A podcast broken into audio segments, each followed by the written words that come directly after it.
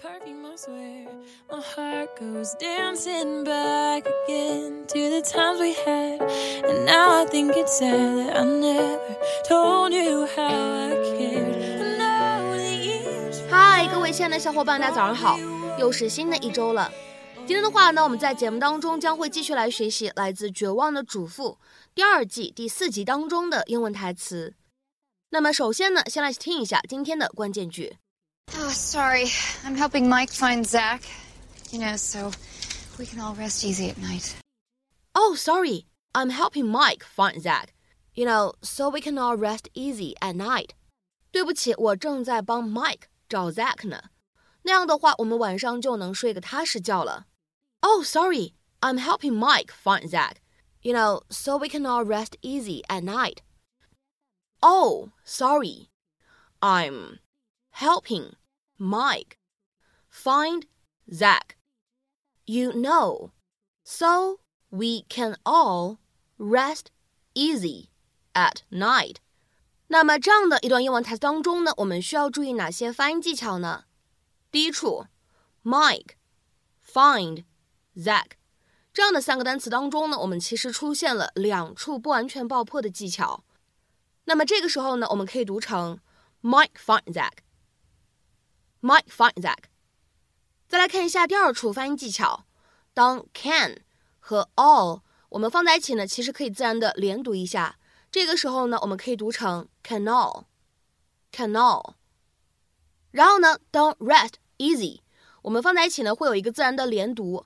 那么此时呢，我们可以读成 rest easy，rest easy。而再来看一下最后这样一处发音技巧，at night。 我们这样的两个单词呢放在一起，可以有一个不完全爆破的处理。那么此时呢，我们可以读成 at night。at night。 Meyer, is this yours?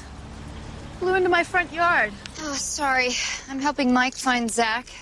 You know, so we can all rest easy at night. Uh-huh. And put him in jail? Well, I don't think Mike would do that to his own son. You know? That Mike Zach's real father? Yes. Julie told Carl, Carl told me, and I well, sent out a few emails. Well, thanks for your discretion. Boy, you would do anything to get Mike Delfino to love you. So what's going to happen to little creepy when he gets here? Are you going to be tucking him in at night, making him breakfast in the morning, careful to bob and weave as he tries to blow your head off? You know, Edie, could you just back off? I mean, the truth is, we're probably never going to find Zach anyway. It's a needle in a haystack. Oh, I see. And then you'll still come off as little Miss Perfect self sacrificing girlfriend, putting his needs ahead of yours. Oh, why, you conniving little shrew. I don't know why we're not closer. 今天节目当中呢，我们将会重点来学习一下 rest easy 这样一个短语。那么首先呢，我们先来看一下这样一个短语它所对应的英文解释。If you say that someone can rest easy, you mean that they don't need to worry about a particular situation. 所以呢，这样看下来，其实呢，这个短语呢就是安心、放心这样的意思。下面呢，我们来看几个例子。第一个，I can rest easy knowing that she's safely home. 知道她安全到家，我就放心了。I can rest easy knowing that she's safely home. 再比如说呢，来看一下第二个例子。I can rest easy knowing that he will be in charge. 知道他将会接管，我就安心了。I can rest easy knowing that he will be in charge. 下面呢，我们再来看一下这样一个例子。In that case, we can rest easy.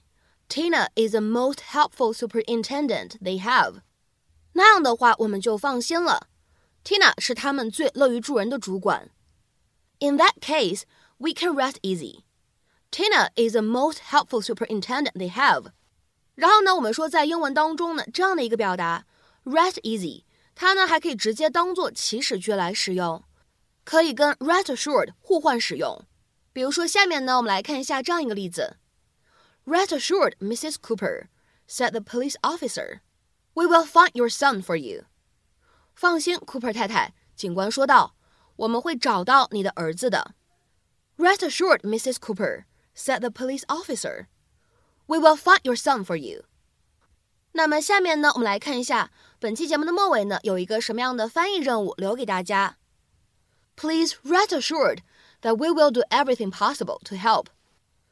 Please rest assured that we will do everything possible to help. 这样一句话，你是如何去理解和翻译它的意思的？欢迎各位同学呢，在我们的文章留言区进行翻译的探讨。那么本期节目呢，我们就先分享到这里。明天节目当中呢，我们再来一起继续学习。See you around.